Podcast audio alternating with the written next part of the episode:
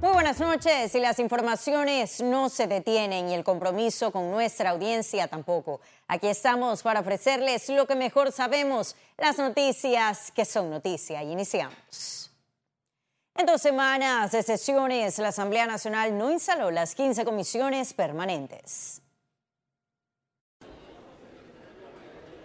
La bancada del Partido Revolucionario Democrático podría colocar nuevamente a Benicio Robinson como presidente de presupuesto y Cristiano Adames en salud, luego de ser seleccionados en votación secreta. Este servidor, Ricardo Torres, también va a estar como comisionado en la, comisión de presupuesto, ¿verdad? Y compañeros como el, el diputado Benicio, el diputado Jaime Vargas, que también es por primer periodo, el compañero Jaime Vargas, como lo había mencionado en credenciales el compañero Roberto Ábrego, ¿verdad?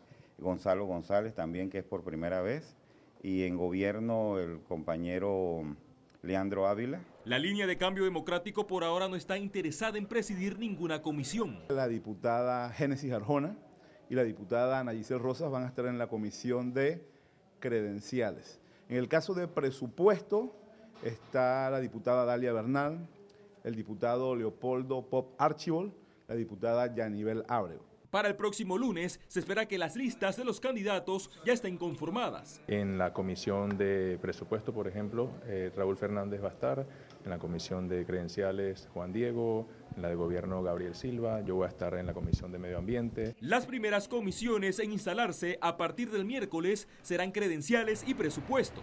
Félix Antonio Chávez, Econius. La diputada Zulay Rodríguez rechazó los cuestionamientos por la reforma migratoria e indicó que urge regular el ingreso al país.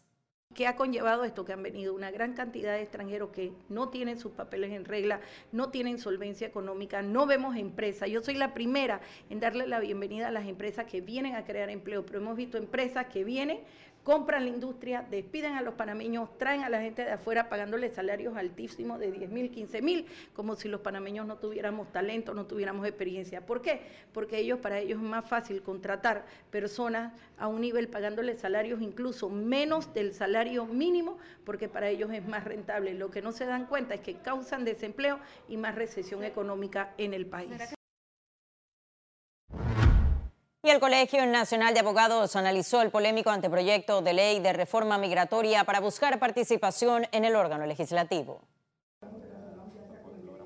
Para la Comisión de Migración del Gremio de Juristas, los 15 artículos, antes de ser aprobados, deben ser profundizados por los diputados para aplicar lo factible y rechazar los factores negativos. Con relación a los extranjeros que tienen permanencia, eh, perdón, residencia temporal por 10 años, dado resultado del crisol o regulación migratoria, consideramos que se le debe dar la oportunidad de que ya residan en Panamá permanentemente, pero no como lo hizo el presidente saliente Varela, que hizo un decreto un poco falta de requisitos, muy irresponsable.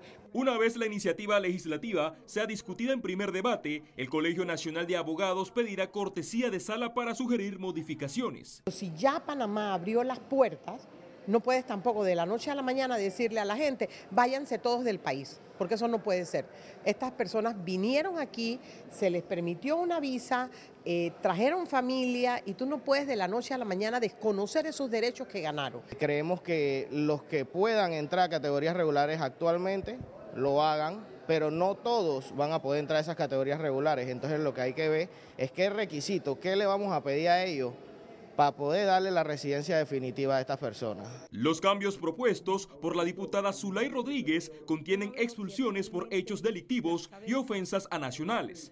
Félix Antonio Chávez, Econius. José Luis Paniza, del movimiento Diputado Tu Empleado, desmintió que la agrupación esté siendo financiada por medios nacionales, tal como lo señaló el diputado Sergio Galvez. Lo que nosotros buscamos es simplemente explicar cómo funciona la asamblea y que la gente sepa qué es lo que pasa todos los días ahí dentro. No buscamos hacer campaña a favor ni en contra de ningún diputado, de ninguna bancada en específico, y lo pueden ver en nuestras redes sociales y nuestra página web. Nosotros no emitimos opiniones sobre la actuación de ningún diputado. Nosotros simplemente estamos diciendo esto es lo que pasó.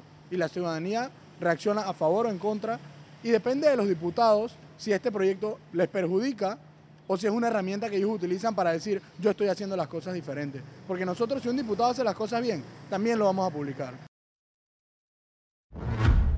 Y una vez más, Medcom brindará todo su apoyo al concurso nacional por la excelencia educativa.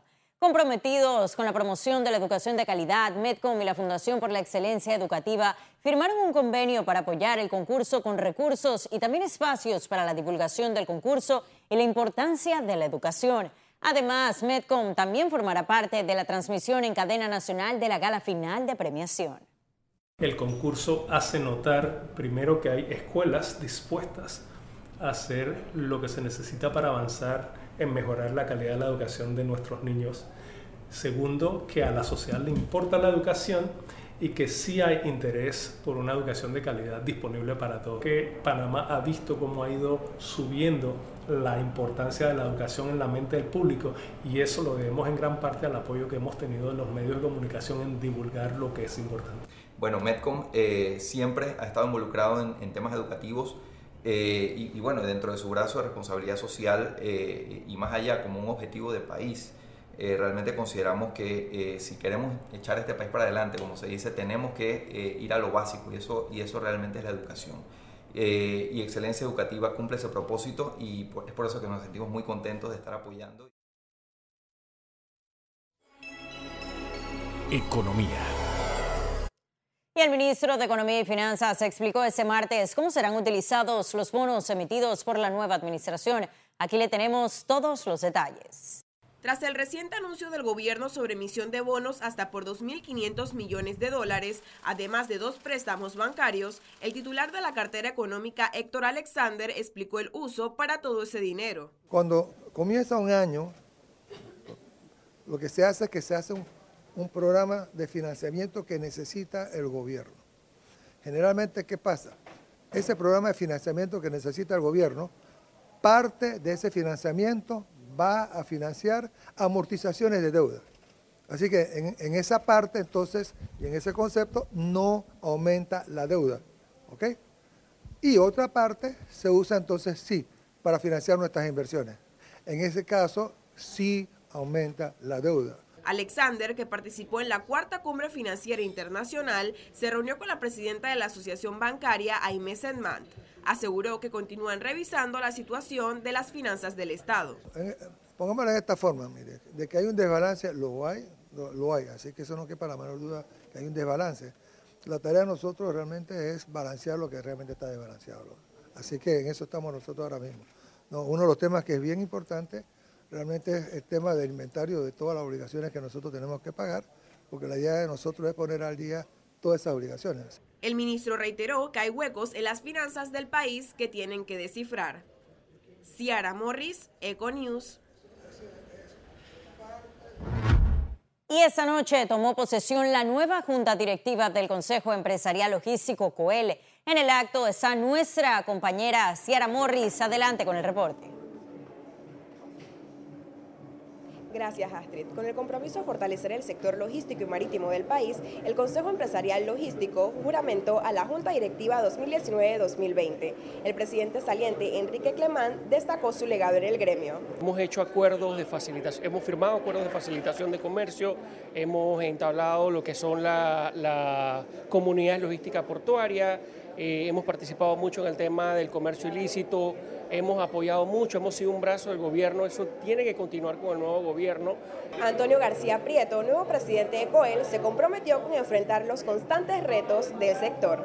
Nosotros esperamos en este periodo eh, alcanzar algunos objetivos, principalmente eh, la, la continuación de la estrategia logística. Nosotros tenemos una estrategia que fue consensuada con el sector privado, eh, y que necesitamos rápidamente eh, de ponerla en ejecución eh, y empezar a desarrollar lo, lo que estaba contenido en, ese, en esa estrategia 2030. La nueva Junta Directiva deberá continuar las metas trazadas por el Gabinete Nacional Logístico. Ciara Morris, Econews. Seguimos contigo, Astrid. Muchísimas gracias, Ciara, por ese reporte completo. Nosotros continuamos con más información. Una delegación bancaria acompañará al presidente Cortizo a una reunión en Estados Unidos.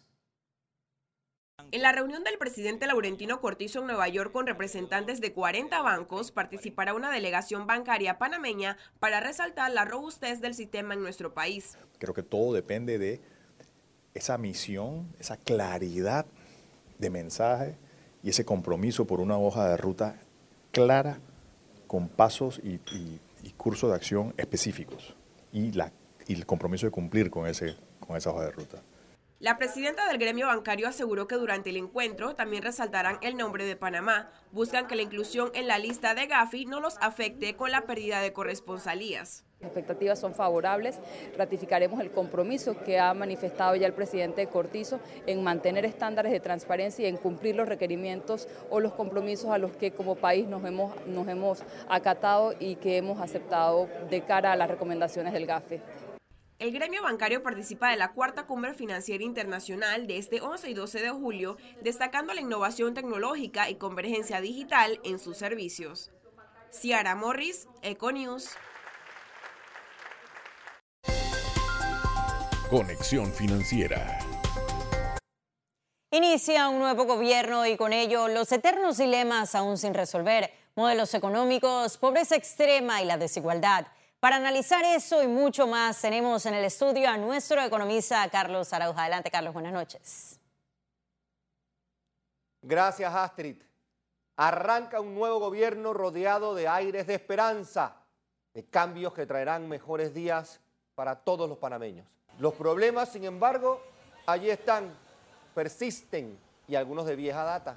Mito número uno, el modelo exitoso de Panamá en lo económico sirve para resolver los problemas del país en el corto y mediano plazo. El éxito económico no se ha traducido en grandes logros sociales, lamentablemente. Y esto no solo tiene que ver con justicia social, pero va más allá, atentando contra los esfuerzos de generaciones enteras por sentar las bases para un crecimiento sostenible. Mito número dos, hemos hecho todo lo posible por reducir la pobreza y la pobreza extrema. En efecto, ambas se han reducido y han reducido su impacto en lo cotidiano pero no hemos hecho el mejor de los trabajos en este sentido. Mito número tres, la desigualdad del país es por las comarcas. Enteramente falso.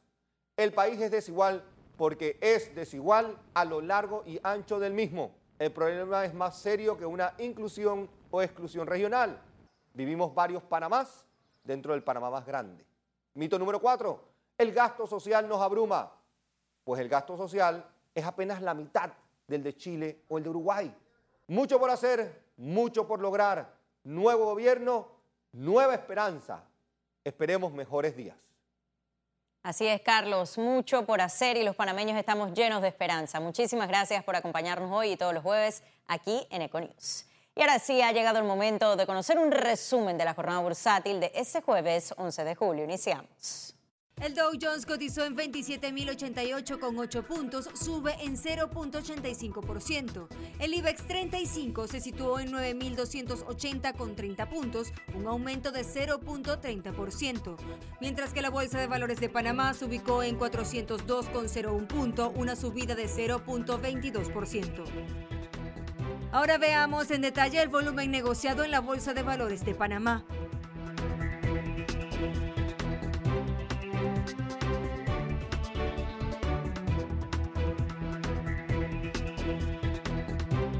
Total negociado 17 millones 179 mil 574 con 60 centavos.